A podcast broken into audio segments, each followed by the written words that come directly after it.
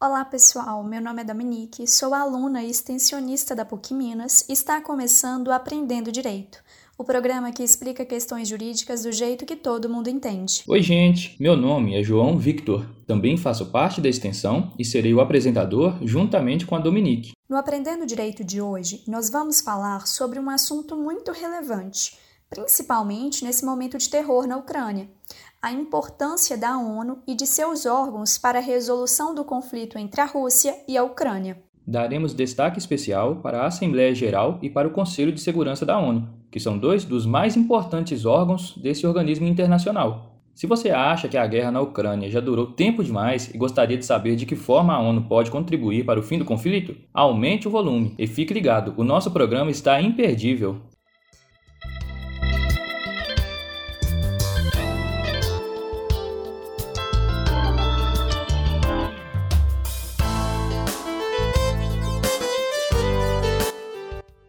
Antes de falarmos sobre a Assembleia Geral e o Conselho de Segurança, precisamos entender o que é a ONU. É quase impossível que você já não tenha ouvido falar na ONU pelo menos uma vez na vida.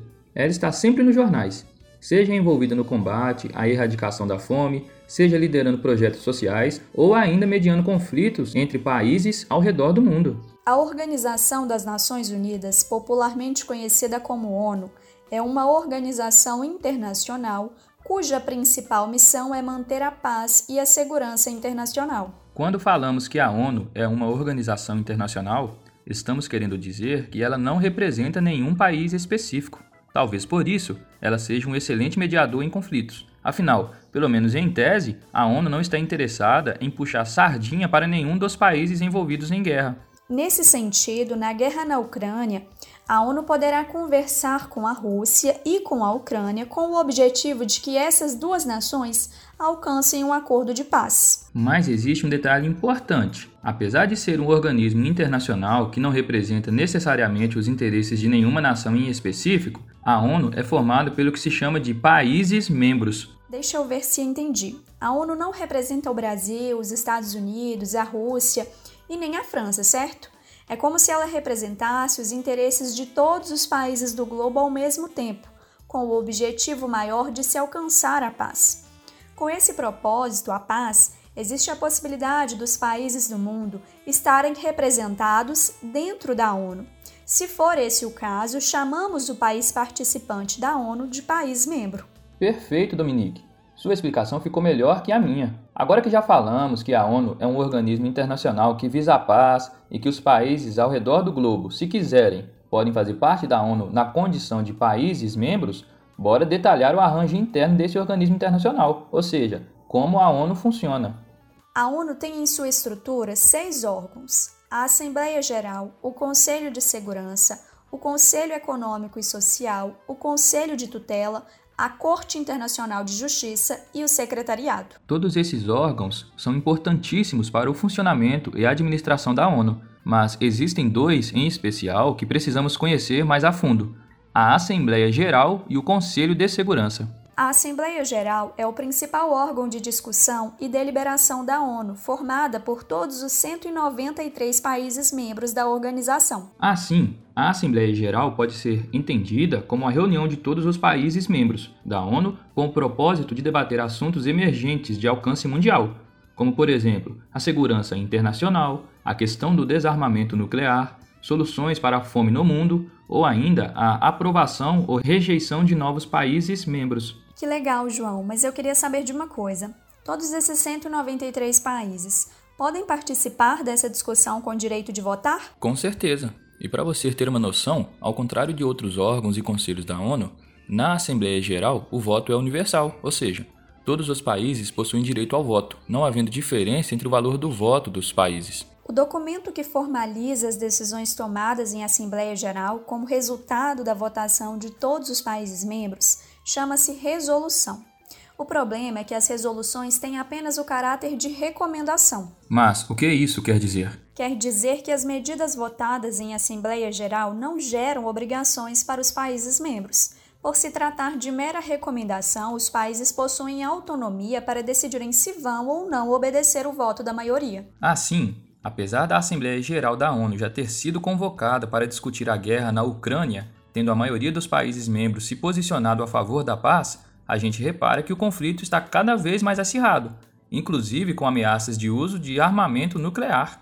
Pois é, que tristeza, né, João? Tem hora que eu acho que essas resoluções da ONU tinham que ser vinculantes, ou seja, obrigatórias. Fico muito triste com o sofrimento e a morte de tanta gente. Mas me responde uma coisa, Dominique. A gente já viu que na Assembleia Geral as decisões surtem efeitos apenas como recomendação ou seja, não geram obrigações para os países membros. Porém, existe algum órgão da ONU que profere decisão com caráter vinculante? Ou seja, dentro da estrutura da ONU, há algum grupo ou assembleia cujas resoluções são obrigatórias? Tem sim, João. No caso do Conselho de Segurança, as coisas são bem diferentes. O Conselho de Segurança faz parte da estrutura permanente da ONU e possui o monopólio do uso da força para manter a paz e a segurança internacional.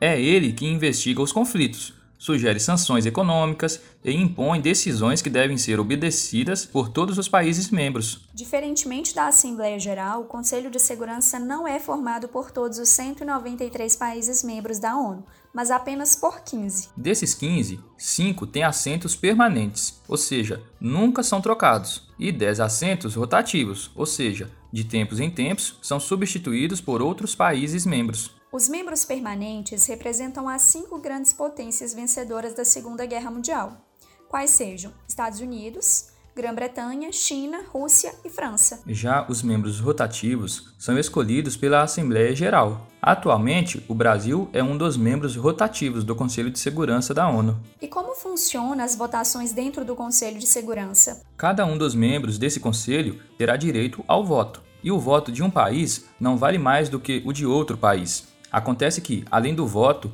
os membros permanentes do Conselho de Segurança têm o poder de vetar as deliberações que não concordarem.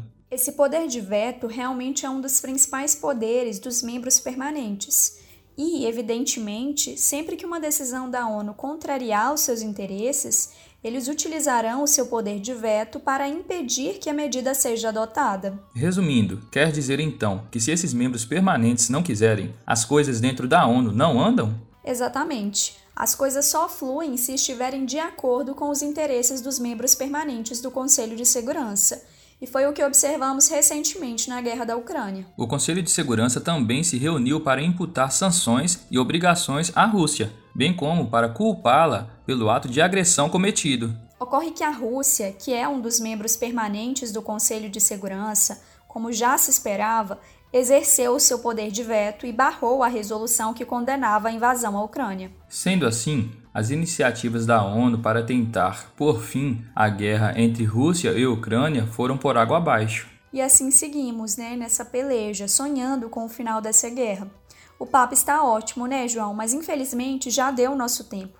Espero que vocês tenham gostado do tema de hoje. Antes de finalizarmos, gostaríamos de agradecer às rádios parceiras que, apesar da falta de recursos do projeto, toparam fazer a nossa divulgação. Com o apoio de vocês, vamos muito mais longe. Agradecemos também ao Dercinho, artista e produtor musical responsável por criar a nossa música de fundo. O roteiro de hoje foi escrito por mim com uma baita ajuda da professora de Direito Internacional da PUC Minas, Cristiane Keitel. Valeu demais, Cris! Os seus toques e correções foram relevantíssimos. A edição de som ficou por conta da Dominique Barroso. A revisão final do programa ficou por conta do coordenador do projeto, o professor Rafael Chiari.